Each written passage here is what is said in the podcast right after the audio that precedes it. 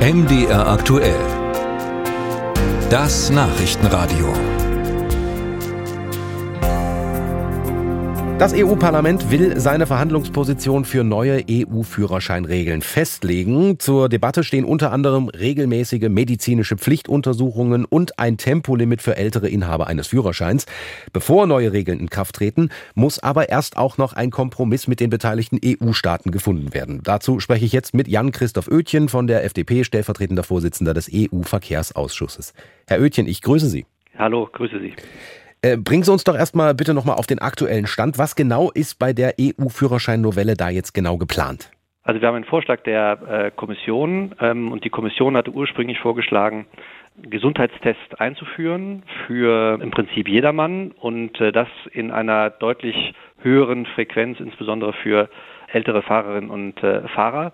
Und äh, heute hat das Parlament nun beschlossen, dass die Verhandlungsposition des Parlaments solche Gesundheitstests nicht beinhaltet. Das heißt also, wir wollen bei dem bisherigen System bleiben, das wir heute schon in den Mitgliedstaaten haben. Manche Mitgliedstaaten machen Gesundheitstests, andere nicht, aber niemand wird verpflichtet, kein Land wird verpflichtet, neue Gesundheitstests einzuführen. Wird diese EU-Führerschein-Novelle dann überhaupt bei uns in Deutschland ankommen? Also sie wird auf jeden Fall ankommen, denn es geht ja nicht nur darum, diese Gesundheitstests zu machen, sondern wir erhöhen beispielsweise das zusätzliche Gesamtgewicht, das Sie fahren können, äh, mit der äh, Klasse B. Wir machen, äh, führen einen digitalen Führerschein ein, zusätzlich zum äh, normalen Papier- oder Scheckkartenführerschein, äh, den Sie haben. Insofern natürlich wird äh, diese Novelle auch in Deutschland ankommen und sie ist auch eine gute Novelle, weil sie das ähm, Gesetz insgesamt moderner macht und das Ganze eben ohne Gesundheitstests, die verpflichtend sind. Und von daher ist es ein gutes Gesetz und das wird auch natürlich die Bürgerinnen und Bürger in Deutschland betreffen.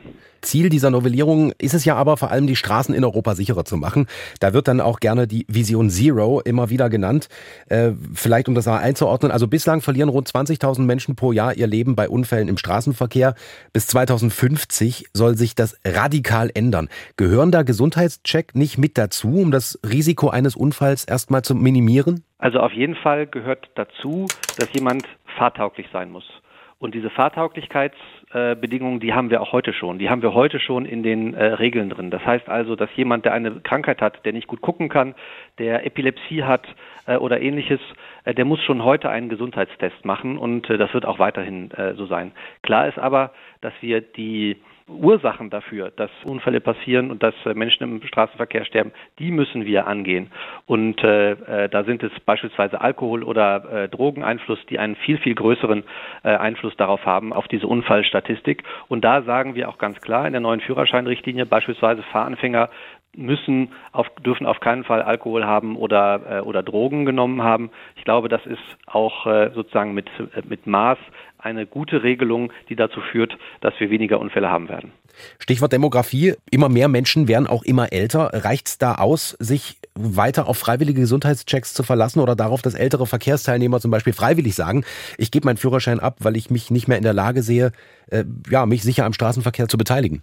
Also ich glaube schon, dass wir mehr Aufklärungskampagnen brauchen, dass wir auch mehr Sensibilisierung der Bürger brauchen. Aber ein Stück weit ist es auch Eigenverantwortung und in der Familie. Ich muss trotzdem nochmal nachfragen, ist das der richtige Weg, jetzt sozusagen die Familie ähm, zu beauftragen, im weitesten Sinne, sich darum zu kümmern, dass der Opa vielleicht nicht mehr Auto fährt? Wäre es da nicht sinnvoller, wenn es da klare Regeln gäbe? Es gibt ja klare Regeln. Jemand, der nicht fahrtüchtig ist, darf nicht fahren. Jemand, der eine bestimmte Krankheit hat, muss einen Gesundheitstest machen. Das haben wir heute schon in den Regeln. Aber manche den, äh, Krankheiten äh, werden ja erst bei solchen Gesundheitstests erkannt. Das ist mein Punkt. Naja, wenn es eine, äh, wenn es eine Krankheit ist, die äh, sie beeinträchtigt zu fahren, dann beeinträchtigt sie die ja auch im Alltag. Ja, dann ist es eine Krankheit, die ihr Gleichgewicht beeinflusst, die ihre Reaktionsfähigkeit beeinflusst oder ähnliches. Ich glaube schon, dass sie diese Krankheiten dann auch merken. Und natürlich sind Ärzte auch geschult, wenn solche Krankheiten erkannt werden, äh, dann zu sagen, okay, ähm, Sie sind jetzt möglicherweise eben nicht mehr in der Lage, ähm, Auto zu fahren. Wenn man äh, beispielsweise